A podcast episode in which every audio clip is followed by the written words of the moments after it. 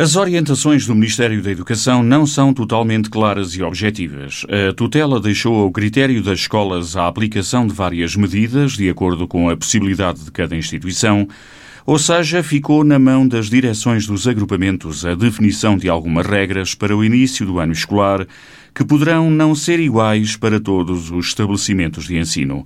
É o que começa por sublinhar David Gonçalves, o diretor do agrupamento de escolas da Sé. Relativamente às orientações que vieram do Ministério da Educação, não foram muito claras foram pouco objetivas, ou muito se possível, se possível, mas nós não vivemos do se possível. Tínhamos que ter coisas mais objetivas. Mas, contudo, nós aqui tivemos que fazer tudo o melhor que sabemos e que foi possível para que as coisas corram da melhor forma.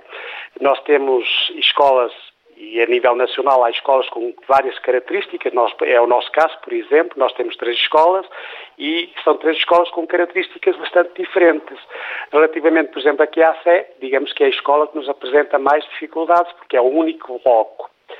A São Miguel é a escola que neste momento, em termos de pandemia, para mim, pode funcionar melhor. E depois temos a CBA, que também funciona de certa forma, também bem em termos de pandemia. E é normal que tanto encarregados de educação, como professores, como discentes, estamos muito ansiosos e um bocadinho preocupados com esta situação.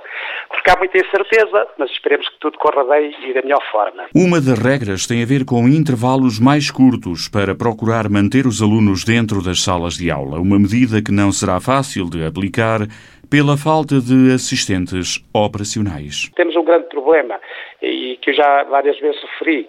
Nós, a escola, com a portaria que existe, temos um rastro superior de funcionários em todas as escolas.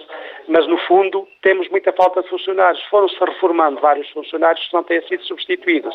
Contudo, nós concorremos a uma bolsa de uh, assistentes operacionais já em, no mês de agosto, que ainda não, não foi colocada, não sei porquê, também no Diário da República. E, que já devia estar para podermos, porque, mas essa bolsa também só nos vai permitir se houver funcionários a meter de estado médico acima de 12 dias. O horário das aulas é idêntico ao dos anos anteriores, das 8 e meia da manhã até às 5 e meia da tarde. Ainda chegou a ser colocada a possibilidade de definir turnos para o primeiro ciclo. Inicialmente foi-nos dada essa autorização, mais tarde foi-nos dito que não era possível fazer esse, esses turnos.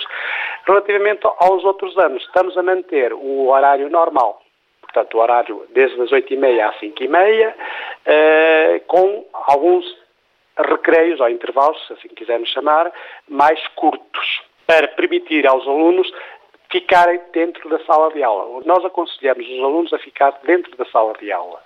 É, claro que há sempre aquele problema, ficando na sala de aula e não havendo ninguém, porque não temos assistentes operacionais é, para vigiar cada, cada sala, como é lógico, eles vão ter que ser responsabilizados. Vamos ver, o problema é, é depois o que pode acontecer dentro da sala de aula, não havendo lá ninguém a tomar conta deles, não é? Manter os alunos na mesma sala ao longo do dia, sempre que possível, é outra das medidas adotadas pelo agrupamento. Outra das coisas que nós fizemos, e que é, acho que é muito importante, foi manter os alunos na mesma sala.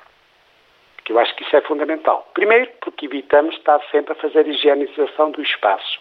E depois, porque evitamos, digamos assim, que os funcionários andem ali constantemente. Como durante o período das aulas a turma se mantém, não há necessidade, digamos assim, de higienizar constantemente. Mas ele vai ser higienizado, eh, sobretudo à hora do almoço e no fim do dia. O uso de máscaras de proteção individual é obrigatório para todos, dentro das escolas, a partir do segundo ciclo. Os alunos, a partir do segundo ciclo até ao 12 ano, são obrigados a utilizar máscara. Também os adultos, como os funcionários, os professores, pais e encarregados e qualquer uh, outra pessoa que entre na escola, obrigatoriamente tem que entrar com máscara.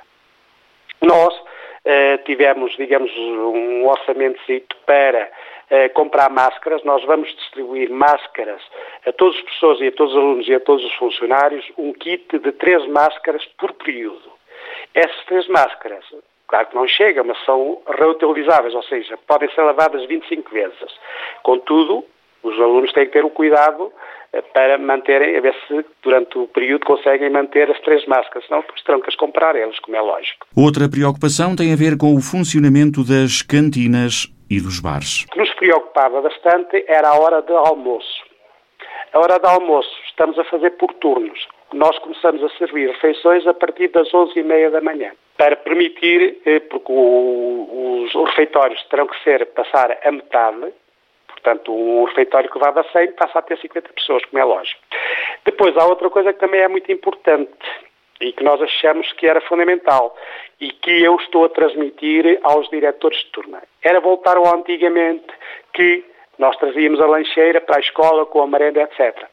E estamos a tentar transmitir essa ideia aos pais que tragam, que os meninos tragam o lanche para evitar ir ao bar. O bar é um dos grandes nossos problemas também, porque não temos, só temos uma única entrada e precisávamos de duas entradas. Portanto, vamos tentar que os meninos tragam a sua merenda para evitar digamos, aquele ajuntamento junto ao bar. Outra questão tem a ver com a definição de circuitos, de percursos dentro dos estabelecimentos.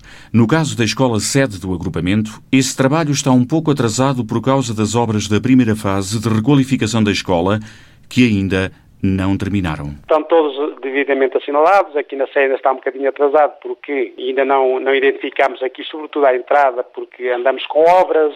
Os senhores das obras entram e saem constantemente, depois com os pés sujos, etc, etc, e por aí adiante. E para evitar dar cabo das fitas colocadas no chão, então ainda não colocamos nada. A ver se as obras acabam para passarmos a essa fase. Já deviam estar concluídas. A, a, ideia que nos foi transmitida numa reunião que tivemos com a senhora diretora regional e com a Câmara foi que as obras tinham que estar concluídas até ao final do mês de agosto, mas por, por, por não estão, estão ainda um bocado atrasadas. Vamos ver se até ao dia 17 elas ficam concluídas. Mas com muita dificuldade. Estou a ver isto muito, muito mal. Mas vamos ver, vamos ver. Depois vem também a questão das aulas de educação física. Há regras difíceis de cumprir, principalmente dentro dos pavilhões, em espaços cobertos, quando chegar o inverno. O que nos foi dito e as orientações que vieram do Ministério da Educação é que as aulas vão se realizar e o problema é com a distância de 3 metros de cada aluno. Nós, claro, agora durante o período Sabemos que as condições climatéricas aqui não são muito favoráveis. Durante o período agora, em que estiver o tempo bom, podem fazer no exterior, tudo bem é possível manter os alunos a esses 3 metros de distância.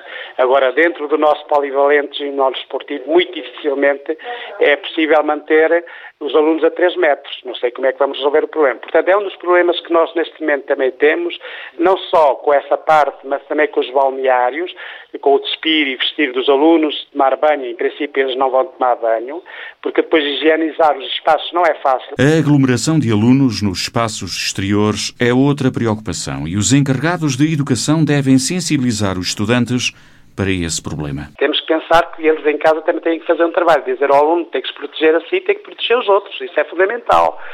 Claro que nós sabemos que são jovens, nós esse é o grande problema. Nas aulas, em princípio, tudo vai correr bem, de certeza absoluta. O problema é o exterior. Eles gostam de se beijar, abraçar e por aí adiante. E, portanto, era isso que nós queríamos evitar. E se aparecerem casos suspeitos de Covid? Se houver um caso Portanto, ele será encaminhado para uma sala de isolamento, em que será um funcionário que estará sempre em contato com o aluno, utilizando a máscara e, os meios necessários. Depois haverá um contato, pelos vistos, terá que ser com o encarregado de educação, e aqui coloca-se-nos um problema. O encarregado de educação terá que estar sempre contactável, porque senão é, é um problema. Porque quem tem que entrar depois em contato com a, o Serviço Nacional de Saúde tem que ser o próprio encarregado de educação. Nós contratamos o encarregado de educação e, e ele tem que contratar o Serviço Nacional de Saúde. Mas também há uma coisa que os pais têm que perceber e compreender. Se um aluno, por qualquer motivo, tem febre, ou tem tosse, ou duvida, então o melhor é não vir à escola. Isto também é, é importante que os pais sintam isso, porque só nos vêm depois criar a nós e aos colegas e, outros, e aos professores, etc., problemas. Portanto, se o aluno ou porque tem tosse, ou porque tem febre, etc., o melhor é não vir à escola. Apesar de todo o plano de contingência, David Gonçalves diz que está muito preocupado. Eu estou bastante preocupado, sinceramente estou muito preocupado com o que pode vir a acontecer. E é o que se fala por aí, que estamos em vias para ser uma segunda, uma segunda fase, não é? Eu espero que não, e fazia votos que não, nada acontecesse. O que eu quero é, por isso é que eu digo que os pais têm um um grande trabalho a fazer dentro de casa, sobretudo aos filhos, dizer aos mais pequenos. Por exemplo, durante o período de, de exames, o 11 e 12 ano portaram-se lindamente.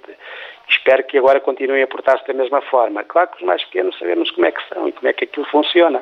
Nós também já fomos crianças e sabemos o tipo de comportamento que tínhamos. Agora, vamos eh, pensar no melhor, no positivo. No agrupamento de escolas da Sé, o ano letivo começa no dia 16, quarta-feira, para o primeiro ano do primeiro ciclo. Nós vamos começar a fazer a recepção aos alunos no dia 16, aos alunos que entram pela primeira vez no nosso agrupamento e vai ser de forma desfasada. Portanto, uns vão entrar às 9, outros vão entrar às 10, outros vão entrar às 11, por aí adiante.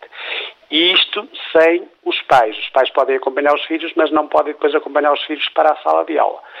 Uh, se houver necessidade de reunir com os pais, terá que ser à parte, num outro espaço, ou até, até, até no exterior, falar com os pais.